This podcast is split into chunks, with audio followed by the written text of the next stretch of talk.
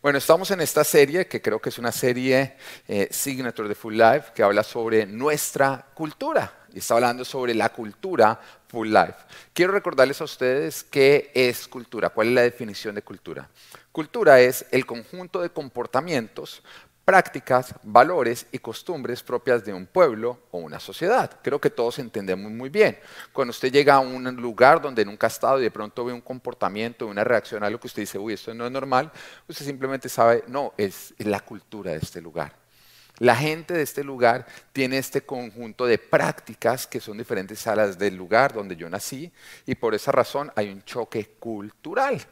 En otras palabras, todo lo que nosotros hacemos o permitimos a la larga se convierte en cultura. Y es por esta razón que queremos asegurarnos que no sea el mundo el que define nuestra cultura, sino la palabra de Dios. ¿Estaría de acuerdo o no? Que no sea como que el mundo sea el que nos esté diciendo las prácticas, los valores y todo lo que nosotros tenemos, sino que sea la palabra de Dios. Y es por esa razón que en Full Life hemos decidido tener nuestra propia cultura. Y el domingo pasado hablábamos de la cultura de armonía. Y creo que todos nosotros entendemos la importancia de practicar la, armonía en la casa papá Dios, en esta familia. Y hablábamos de no murmuración, hablábamos de no el chisme. ¿Sabemos que es delicioso el chisme? ¿Sí? por lo menos reconózcalo, ¿no es cierto? Aburridor no es, nunca va a ser aburridor, porque si usted quiere librarse del chisme, el día que usted le digan, tengo un chisme, y a usted no se le mueva todo por dentro para decir, quiero oírlo, Usted, no, usted tiene que aprender a decir, es por principio, vivo por principio, no por emociones, vivo por principio, no es por emociones. Y cuando la carne se trata de hacer pasar por el Espíritu, diga, pregunte, diga que es para orar, diga que es para orar, usted diga, no, no, no, no, no voy a caer en esa trampa, no debo saber. Amén.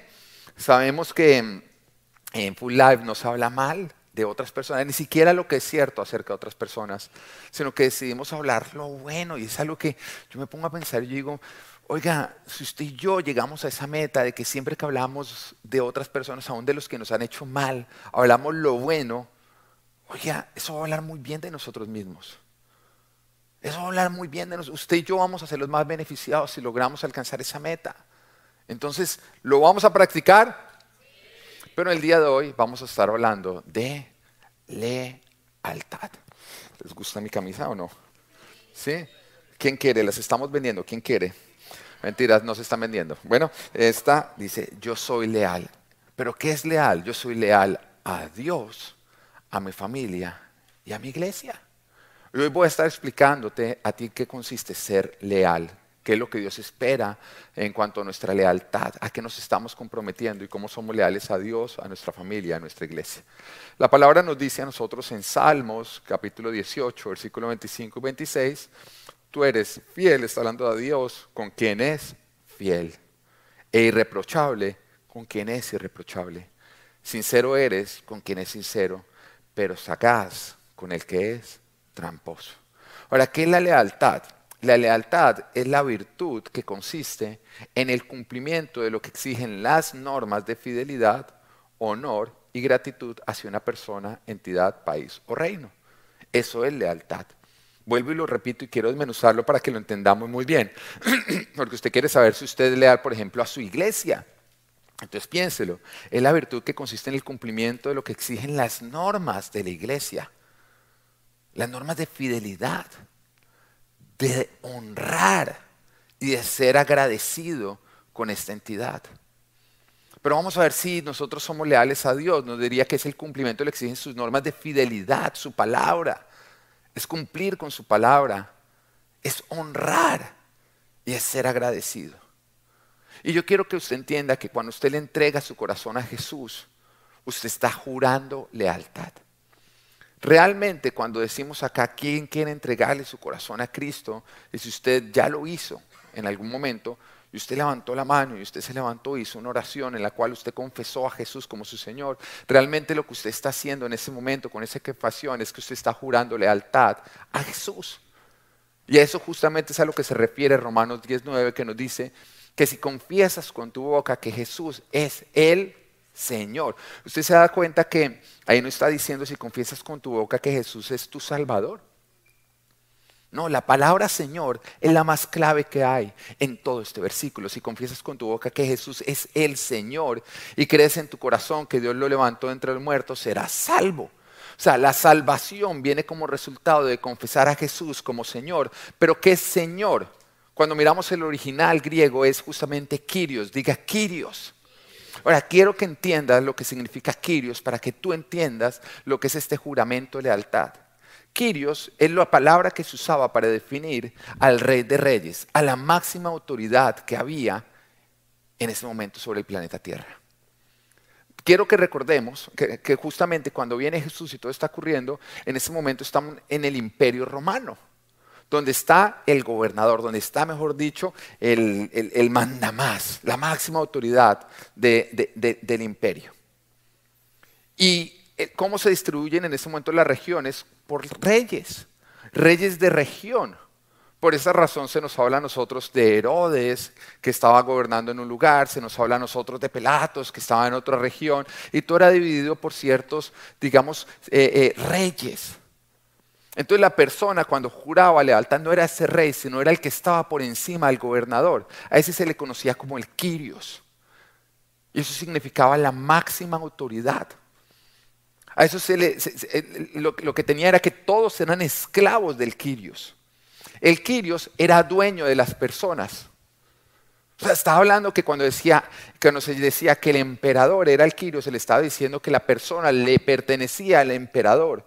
Y por esa razón el emperador podía decidir quién vivía y quién moría. Y podía disponer completamente de la humanidad. Entonces lo que está ocurriendo acá, justamente Romano nos está diciendo que el que confiesa que el Quirios no es alguien de esta tierra, que el Quirios no es el mismo, sino que el Quirios es Jesús.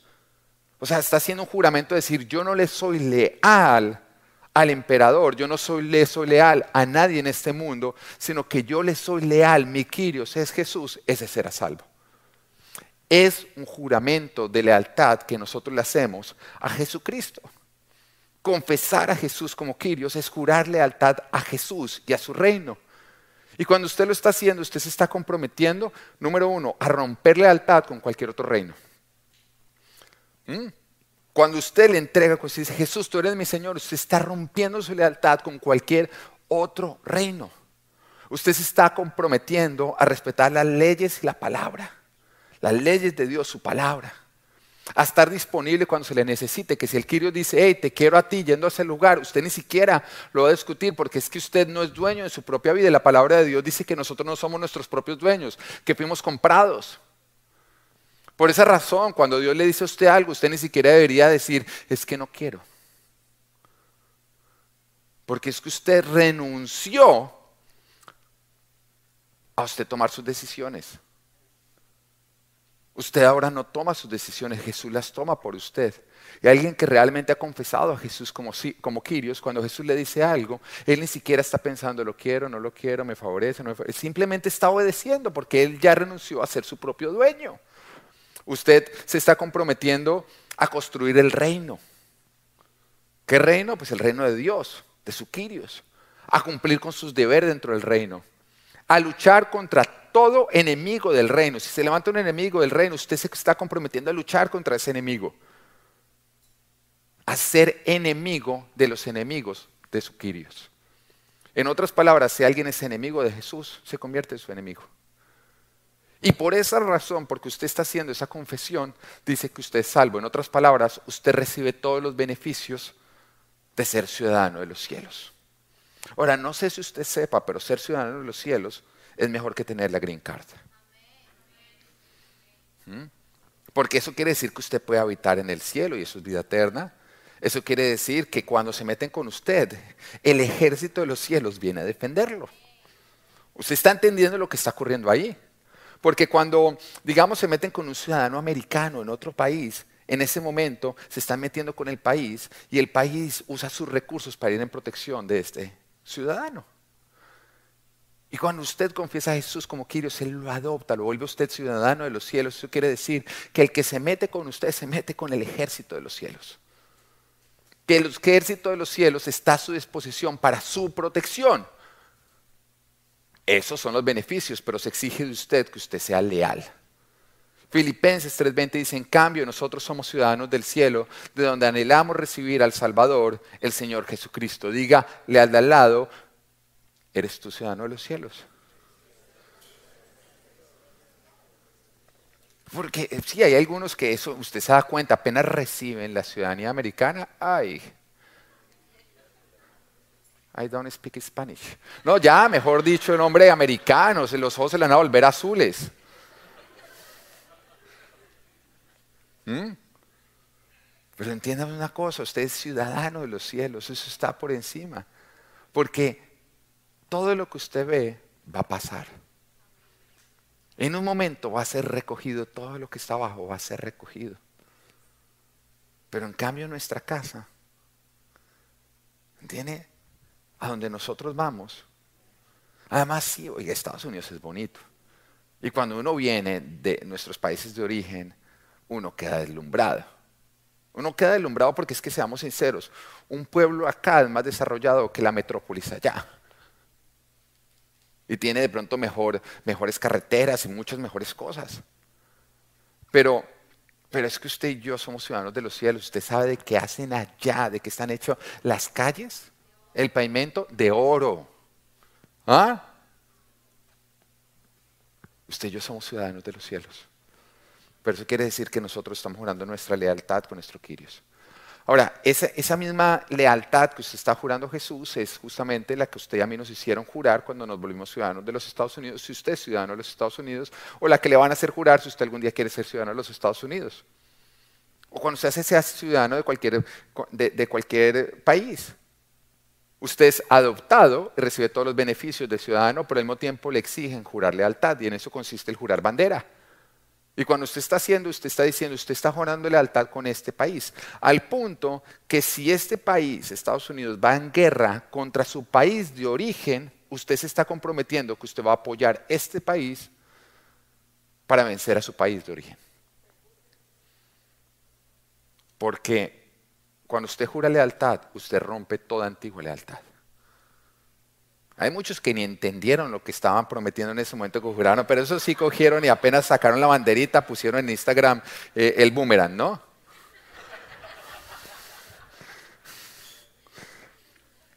Pero se le exige a usted romper cualquier antigua lealtad, lealtad con todo lo que se le pone.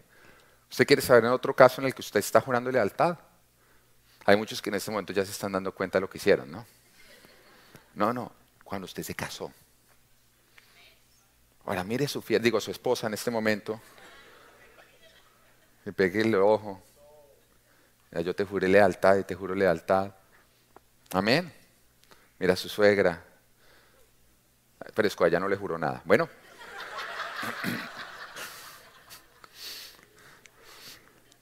Usted le está jurando, cuando usted se casa, usted le está jurando fidelidad y lealtad a su matrimonio, diga su matrimonio.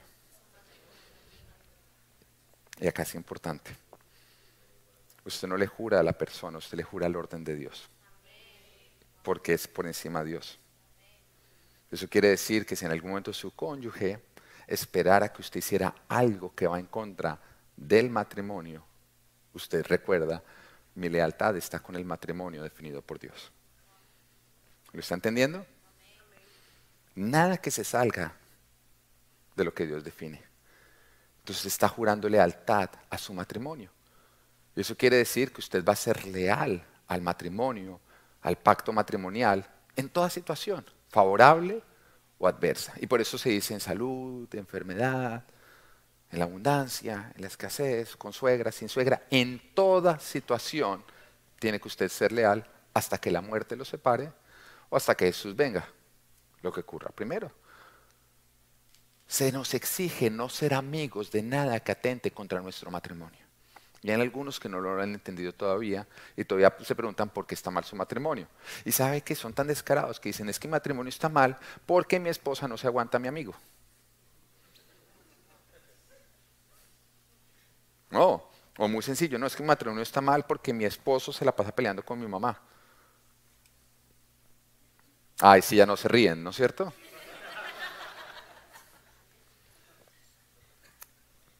Pero usted está prometiendo que usted va a hacer los, sacrificios necesarios para sacar adelante ese pacto matrimonial y que toda persona que venga y que atente contra el pacto matrimonial, usted lo va a alejar. Usted va a poner límites. Ahora vas entendiendo por qué Santiago 4.4 nos dice, oh gente adúltera, ¿no saben que la amistad con el mundo es enemistad con Dios? Si alguien quiere ser amigo del mundo, se vuelve enemigo de Dios. Y mira lo que nos está diciendo, que la lealtad con Jesús nos exige cortar con amistades que le son desleales a Él y que son enemigos de Él. Nos está diciendo que nosotros tenemos que condicionar toda amistad a que le sean leal a Jesús. Y, eso, eso ocurre. Si tú tienes un amigo que decide apartarse de los caminos de Dios, siempre te va a culpar. Claro, es que se olvidaron de uno pues tú al principio vas a intentar traerlo de vuelta. Pero si ya tomó la decisión, ya no hay nada que hacer, se fue. Y de pronto cada vez que te dice, no, es que como uno dejó ir a la iglesia, entonces ya nunca volvieron a llamar. Claro, se fue. Seguir con él significaba tú irte detrás. Entonces tú tienes que ser claro que eso es manipulación y tú le tienes que decir, no me responsabilices a mí de lo que tú hiciste, tú te apartaste, tú te alejaste. Pero sí, mi lealtad contigo está condicionada a tu lealtad con Dios. Y en el momento en que alguien decide romper su lealtad con Dios, lastimosamente está tomando la decisión de romper su lealtad contigo y tu lealtad con Él. Nosotros somos leales a Dios, somos leales al orden de Dios. Esto quiere decir a la familia, a la iglesia, porque la familia y la iglesia están dentro del orden de Dios. Son dos instituciones que Dios fue el que creó justamente para traer orden. Desde antes de la caída creó la familia. Dejarás a padre y madre y tú unirás a tu esposa y serás uno solo. Y si nos dice dejarás, mira cómo nos está diciendo, para que haya un verdadero pacto de lealtad, tienes que romper el antiguo pacto de lealtad. ¿Eso quiere decir que ya a mis papás se les sacó la lengua? No, eso quiere decir que en este momento tu lealtad es con tu cónyuge y que si algo trata de venir a atacar esa lealtad o de traerte, tú tienes que recordar con quién está tu lealtad ahora. Y es la única manera. Y entonces eso, la familia fue establecida por Dios. Esto no es un invento del mundo, no, el mundo quiere destruirla, alterando lo que Dios organizó. Y si tú te das cuenta, todas las nuevas leyes y todos los nuevos movimientos culturales que cada vez se hacen más comunes porque a través de la televisión, a través de todo nos están invadiendo, vienen justamente para desorganizar lo que Dios estableció como orden. Porque todo lo que tú sacas del orden de Dios muere. Y por eso el plan de Satanás es matar la familia. Todo lo que se sale del orden de Dios, si tú lo metes, va a matar lo que Dios estableció. Ahora, ¿cuál es el segundo orden que Dios estableció? La iglesia. ¿Qué es la iglesia? Su familia su familia. Y Jesús cuando vino y está con sus discípulos y ocurre la primera declaración de fe que la hace Pedro cuando le dice, tú eres el Hijo de Dios, el Cristo. Y en ese momento Jesús se llena de emoción porque ocurre la primera vez que se declara, se hace la declaración de fe.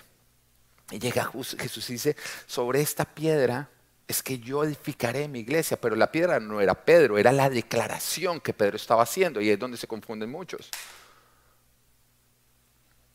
La razón por la cual se cree que hay un papa, en el cual tú y yo no creemos, porque no creemos en, que ningún ser humano sea infalible, ¿no? Infalible es que no se puede equivocar. Y cuando tú miras históricamente, siempre los papas han creado nuevas reglas y después las quitan, las borran, las quitan, las ¿Tú sabes cuántas veces se ha abierto y se ha cerrado el limbo? Yo no sé qué hacen con todos los niños cuando se cierra. Entonces, como es infalible, no, le dicen, no, es que ahí tiene que haber un limbo, que es el lugar donde van los niños, que no se han bautizado. Pero cuando tú miras históricamente, ocurrió justamente porque empezaron a cobrar el bautizo. Y entonces pues, nadie se quería bautizar. Ah, es que el niño que no se bautice se muere, se va para el infierno. Y un papá paga lo que sea para que su hijo vaya al cielo. Pero tú dices, bueno, ¿dónde, dónde nació todo esto papal? Justamente nació porque dicen que la declaración, cuando Jesús dice sobre esta piedra yo edificaré la iglesia, eh, creen que la piedra era Pedro, entonces cree que Pedro era el primer papa. Pero cuando tú miras históricamente no tenía nada que ver con eso. Jesús está diciendo sobre esta declaración de fe es que yo edificaré mi iglesia. Todo el que me haga una confesión, un juramento de lealtad, se convertirá en mi hijo, se convertirá en mi familia. Y eso es lo que se llama iglesia, la congregación de los hijos de Dios. Entonces todo lo que atenta el orden de Dios, que es tu familia y que es su familia, que es la iglesia, es de lealtad. Y por eso el enemigo quiere atacar esos dos órdenes, tu familia y la familia de Dios. Somos leales a Dios cuando defendemos su orden, nuestra familia, la iglesia. Ahora, por la lealtad con los que vemos se evidencia nuestra lealtad hacia el que no vemos. Y Dios está mirando qué tan leal tú eres a tu esposa para saber qué tan leal tú eres a Él, porque hay algunas personas que creen que le son infieles a su esposa, pero que siguen siéndole fieles a Dios. No se puede.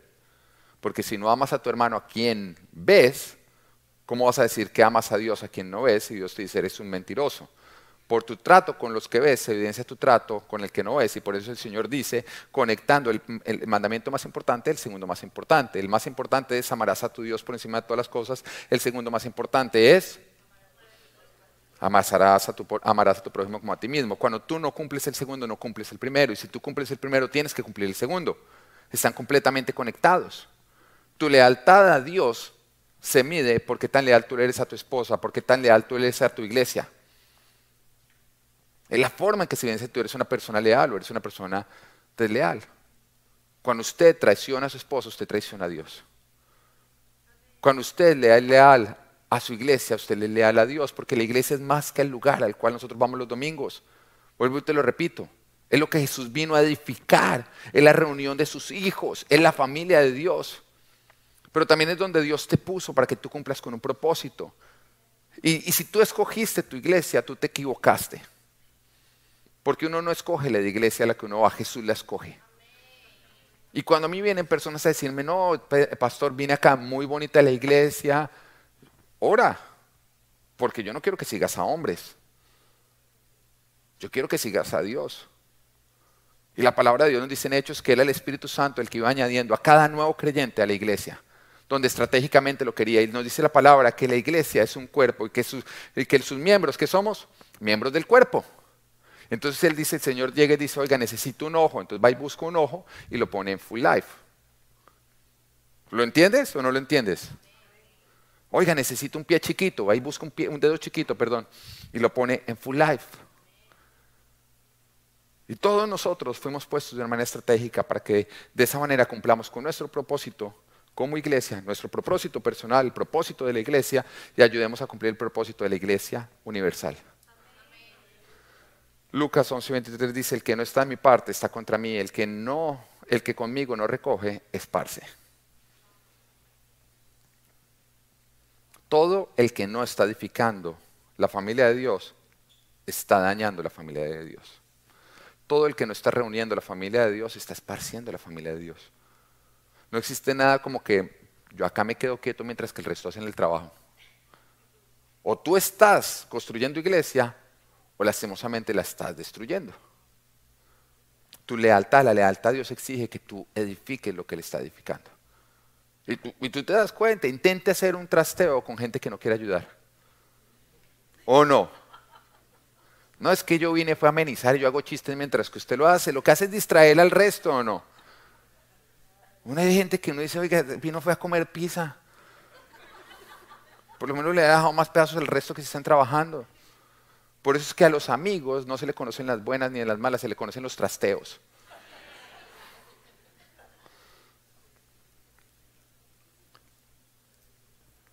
Tú le eres leal a Dios cuando le eres leal a su esposa, porque la iglesia es la esposa de Cristo.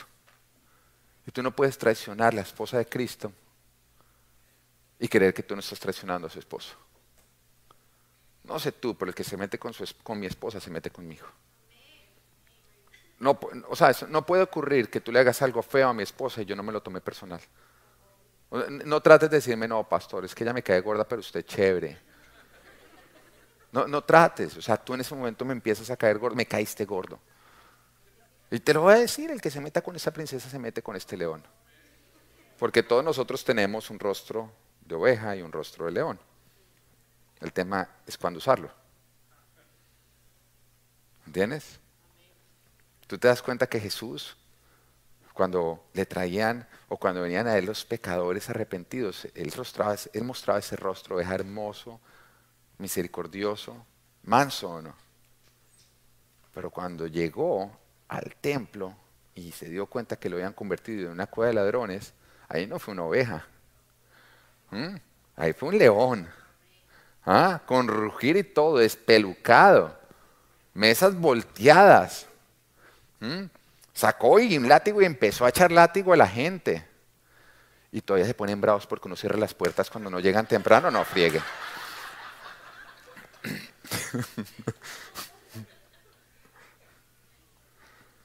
Tienes que aprender cuándo usar cada rostro.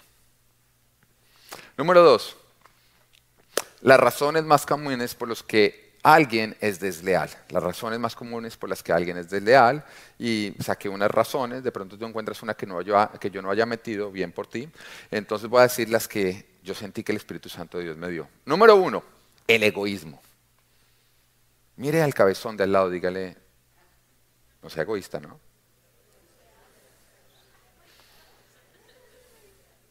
Oye, hay algunos que buscan cabezones de verdad. Usted no, este es tamaño normal. Tú. El egoísmo es buscar el bien personal sin importar el del resto, sin importar el propósito de Dios. Es una persona que solamente sigue sus malos deseos. Caro, no se lo digas más a Daniel. Sí, sí, salió con la cabeza un poquito pequeña, un poquito grande. ¿eh? Es la persona que siempre está siguiendo sus malos deseos. Lo único que le importa es lo que yo quiero, lo que yo quiero, lo que yo quiero. Es una persona que cuando oye que nuestra misión es... ¿Cuál es nuestra misión? La misión de Full Life. Uy, mi esposa dijo mal la misión, no lo puedo creer. Estamos, estamos fregados. La misión. vivimos por principios y no por emociones. Bueno, por el próximo mes tú eres la pastora, tú quedas en disciplina.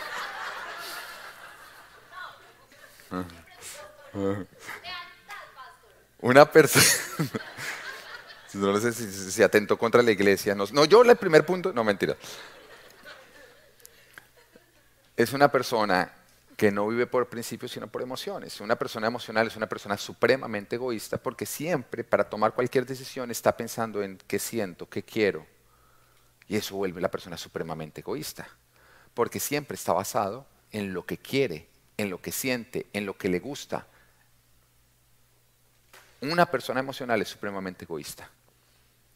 Y una persona egoísta siempre anda traicionando, porque como siempre está pensando en el mismo, el mismo, el mismo, y mire, y una persona egoísta no le es leal a nadie ni a sí mismo. Él cree serse leal a sí mismo, está pensando en sí mismo, pero no. ¿Sabe por qué? Porque el egoísta siempre termina destruyéndose a sí mismo. Y eso es justamente lo que refiere Jesús cuando dice en Mateo 16, 25, porque el que quiera salvar su vida, la perderá. Pero el que pierda su vida por mi causa, la encontrará. Seguir tu egoísmo te va a llevar a perder tu vida ser leal a Dios te va a llegar, te va a llevar a obtenerla. Amén. Número dos, lealtad a una persona o a un grupo de personas por encima que a Dios. Ahora, yo te dije y expliqué que nuestra lealtad a Dios requiere enemistad con todo lo que es enemigo de Dios. ¿Lo estás entendiendo? Ser leal a Dios te requiere a ti ser enemigo de todo lo que es enemigo de Dios.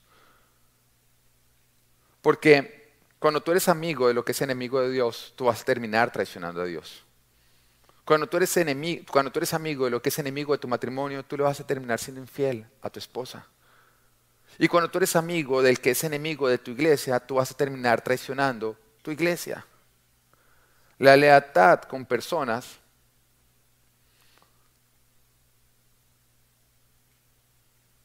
La lealtad con personas tiene que ser condicionada a que esas personas le sean leales a Dios y a su orden.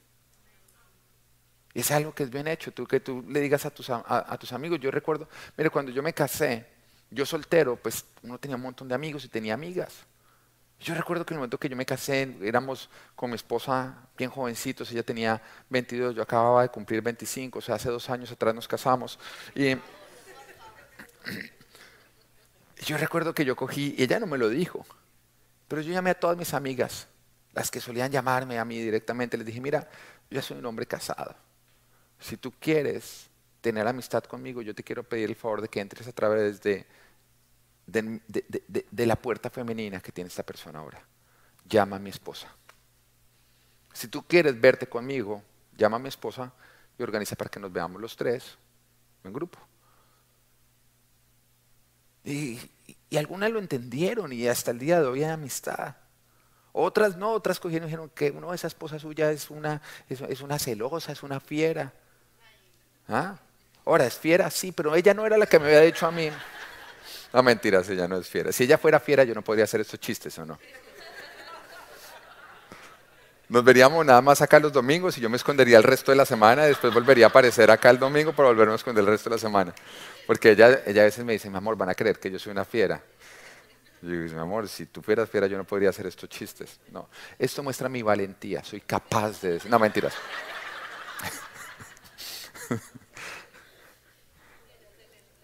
Entonces me decía eso, yo le decía a ella, no, ni siquiera a mi esposa. Mire, mi esposa, para la gloria de Dios, nunca me ha tenido que celar. Porque yo mismo me celo. Yo mismo me exijo. Yo mismo me exijo. Yo no me pongo en situaciones donde ella podría desarrollar celos porque yo mismo me exijo. Y yo mismo fui y puse todos los límites. Ahora, la persona, hubo personas que dijeron, no, no me interesa, no sé qué, y trataron de seguir llegando a nosotros atrás mío, me tocó cortar la relación. Porque yo entendía que todo el que no estaba aceptando que había ocurrido un pacto de lealtad y no estaba respetando mi matrimonio, no, no debería por qué acercarse a mí. Y, yo no me casé para divorciarme, yo me casé para estar con mi esposa hasta que la muerte nos separe. Y eso va a requerir que yo me cuide de todo lo que está destruyendo otros matrimonios. Si otro cayó en adulterio, eso quiere decir que, que tú y yo podríamos caer o no. Entonces toca alejarnos. Toca alejarnos de todo lo que nos podría conducir hacia allá. La lealtad con las personas tiene que ser condicionada a que esas personas le sean leales a Dios. razón número tres, la cobardía. Muchos traicionan a Dios por cobardes. Ni siquiera es que tengan un corazón traidor, pero son cobardes. Porque la lealtad nos exige a nosotros defender a quienes somos leales de todo aquel que atente contra dicha persona o contra sus leyes o contra su orden. Eso quiere decir que nuestra lealtad con el reino de Dios nos exige a nosotros defender su palabra, nosotros nos, exige defender el orden de la familia, el orden, el orden de la iglesia y denunciar a todo aquel que atente contra dicho orden. Y requiere defender. La lealtad de nuestro matrimonio nos requiere a nosotros defender a nuestro matrimonio, a nuestras esposas, de todo lo que atente contra nuestro matrimonio. La lealtad hacia nuestra iglesia requiere que nosotros estemos defendiendo la iglesia de todo lo que atente contra la iglesia o contra sus autoridades. Y muchas veces somos nosotros mismos, porque yo, yo también estoy bajo autoridad. Yo sé que a veces el enemigo trata uno de cargarlo contra las autoridades. Pero entienda que siempre que usted se carga contra las autoridades es Satanás que lo quiere robar. El problema no es la autoridad. Y si usted está viendo la humanidad de la autoridad, déjame decirme que usted está viendo un ser humano que está cubierto por gracia, como usted también es un ser humano, también está cubierto por gracia. Entonces, pretender que nuestras autoridades sean perfectos es salirnos del cristianismo, porque el cristianismo es acerca de hombres completamente imperfectos que los hombres religiosos rechazaban, pero que Jesús recibió.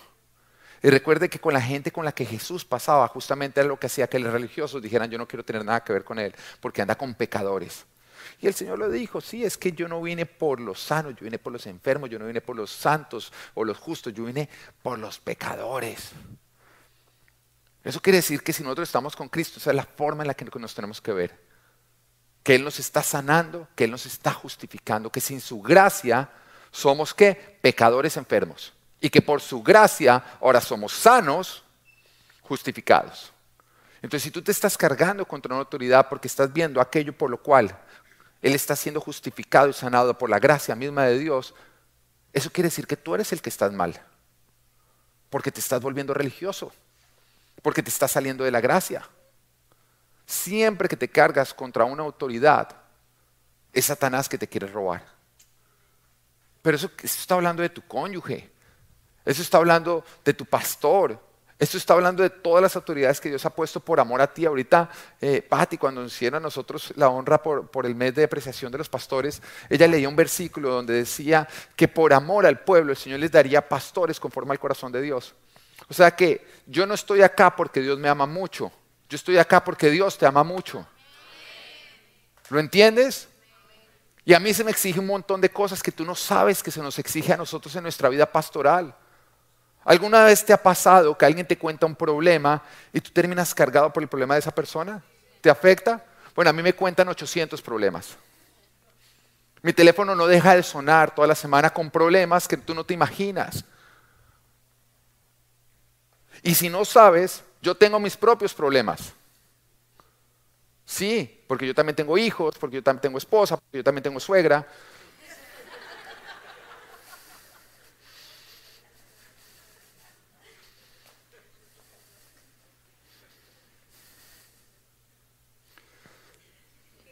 Pobrecita, ¿qué dijeron allá? Pobre señora. No, pero ella ya aprendió a no venir. No, mentira.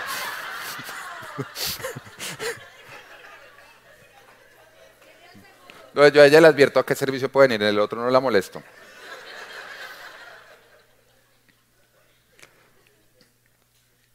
Ser leal te requiere a ti defender. Te requiere a ti, como ahorita te decía, pararte como un león. Y te va a requerir valentía. Y como lo decía todo cristiano, que vive de una manera saludable, de tener un rostro de oveja, pero también un rostro de león. En nuestro rostro de león se le muestra a todo aquel que quiera atentar contra nuestro rey, contra su reino y contra su orden. Y se le debe mostrar. O sea, a lo que me refiero es que tú no tienes que ser oveja cuando se quieren meter con tus hijos y quieren enseñarle que está bien el matrimonio igualitario, que está bien eh, todas esas cosas que se están inventando, que está bien el aborto. Tú no tienes que en ese momento ser oveja, tú tienes que ser león, tiene que haber una ira santa que si tú te estás enterando que tus hijos en el colegio les están enseñando que el nuevo orden matrimonial está bien papá con mamá, mamá con mamá y le está enseñando eso, si tú te estás enterando que en el colegio de tus hijos ya no hay baño para hombres o para mujeres, sino de acuerdo a lo que ellos quieran elegir, tú debes ser un león que vas hasta allá a decir, un momentico, ¿qué le están enseñando a mis hijos? Y demostrar tu lado de león. Que si alguien viene a tentar contra tu esposa, contra tu matrimonio, sea quien sea, Tú te debes levantar a coger y decir, si tú te metes con eso, te estás metiendo conmigo, aunque te hablen a ti con palabras lindas. Y ahora vuelvo y te digo, si a ti te coquetea alguien, tú eres casado y te coquetea alguien, tú eres de las que, ay no, es que soy casada. O eres de los que así te lo hayan dicho lindo. Te volteas y dices, no sé, irrespetuoso, que yo soy una mujer casada. Algo que yo admiro a mi esposa es cuando una vez, tiempo atrás, cuando ella vivíamos en Colombia, ella, era directora de un preescolar de un colegio muy reconocido allá, se acercó un compañero de trabajo a decirle, ¿y qué dice la niña linda del colegio? Y mi esposa se volteó y le dijo, ven, ven, ven, ven, ven. A mí el único que me dice linda es mi esposo. Y no me vuelvas a decir linda. Ahora en ese momento dijo, uy, qué vieja tan antipática. Pobrecito el esposo. ¿Mm? No, pobrecito, no, soy un, afortunado de tener semejante belleza que sabe levantarse como una leona contra el orden, contra todo lo que atente contra el orden de Dios. Si es una fiera, pero contra esas cosas. Conmigo es una oveja. Amén. Ah, tripunto. bien? Es muy sencillo, uno las molesta la mitad de la predica, la otra mitad de las predica, uno las tanquea. Así de sencillo, se equilibran las cosas.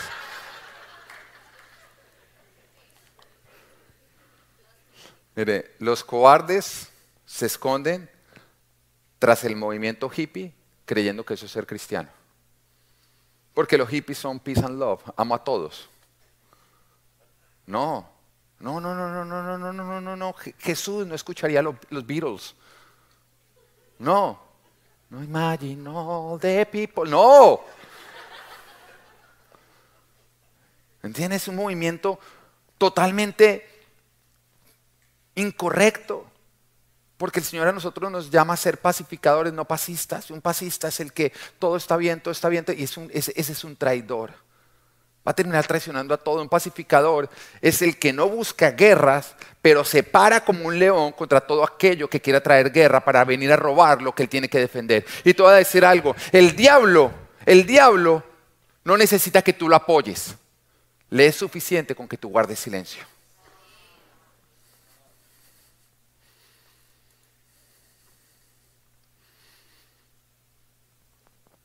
La lealtad exige defender.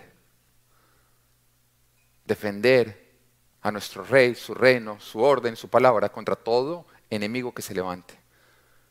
Y por eso la palabra dice que los cobardes no heredarán el reino de los cielos. Tú sabes que en Apocalipsis se dice que no heredarán, pone a los cobardes igual que los inmorales, que los idólatras. La inmoralidad sexual, pone a los cobardes, son los que encabezan. Porque los cobardes nunca van a defender el reino de Dios. Son los que cuando viene el enemigo se quitan y dicen, bueno, no, pisan love, entre y roba. Cuando Jesús muere en la cruz del Calvario por defenderte a ti y a mí, eso, ¿tú qué? Dime que no requirió mucha valentía. Pararse a coger y decirle a la muerte, al pecado y a todo, no me tocan mis hijos, porque yo vengo a entregar mi vida por defenderlos.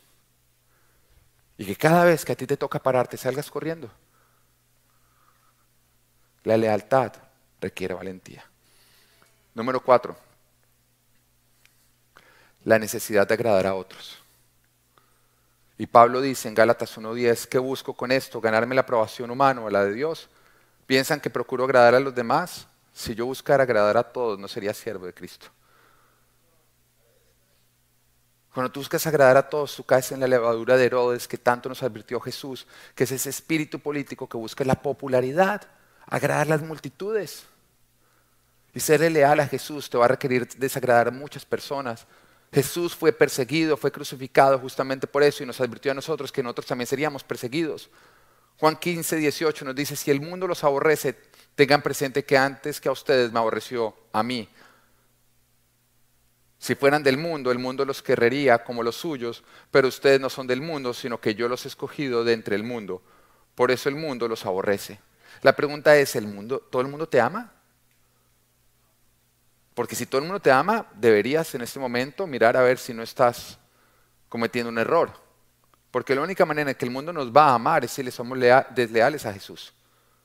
Pero cuando tú te paras a defender lo de Cristo, y, cuando Jesús está en la última cena con sus discípulos, y en ese momento llega y dice uno de ustedes me va a traicionar, tú te das cuenta que todos ellos dijeron, soy yo Señor, soy yo Señor, soy yo Señor, soy yo Señor.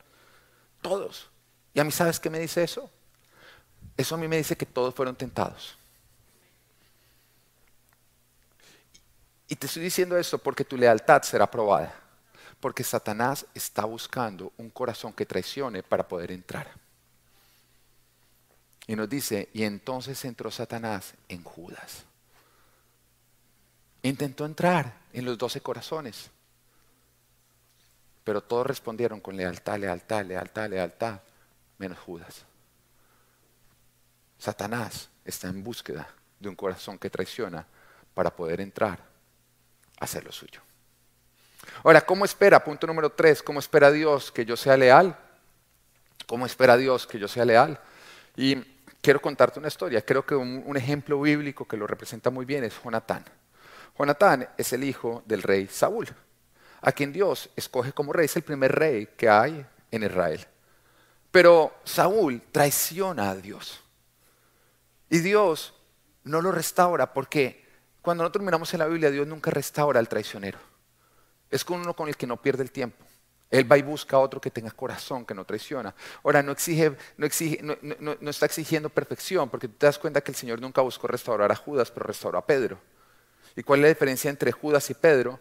que en Pedro no había una agenda para traicionar, sino que por la situación pecó y negó.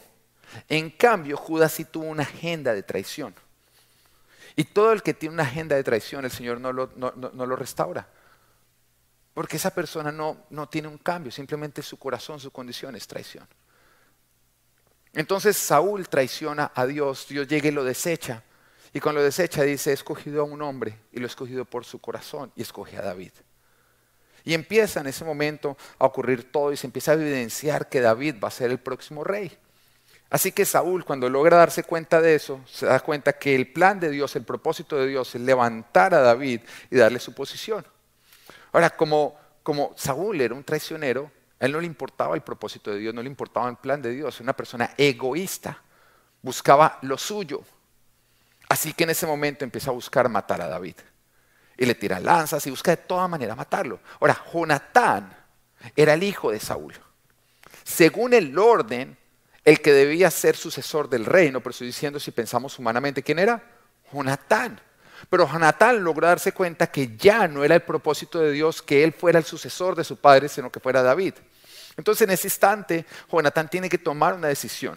Y la decisión es, o le soy leal a mi papá, que le, le es desleal a Dios, o me soy leal a mí mismo y busco mi propio beneficio y yo llegar a ser rey, o le soy leal a Dios, a su orden y su propósito, que significa que David va a ser el próximo rey y que le requeriría a Saúl morir y también morir a Jonatán.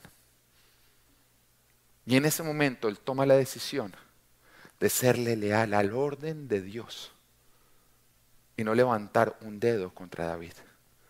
Aun cuando eso le significaba que su propio padre lo llamara traicionero. Y tú vas a decir, la lealtad no es con las personas. La lealtad es con Dios, es con su orden y es con su propósito. Es con el plan de Dios. Y muchas veces tú te vas a levantar a defender el orden de Dios, la palabra de Dios, todo lo de Dios. Y personas cercanas te van a llamar desleal. ¿Y sabes qué? La respuesta es, claro que sí, te soy desleal a ti porque le soy leal a Él. A mí me sorprende personas que vienen de pronto a contarme, mire pastor, tengo que contarle algo, que es una persona que atenta contra usted, atenta contra la iglesia. Yo le voy a contar, pero prométame que usted no va a decir nada porque yo no quiero quedar mal.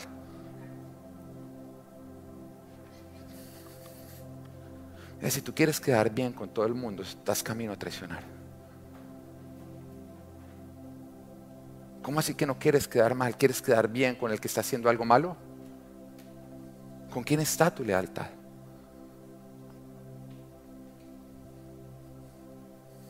¿Con quién está tu lealtad?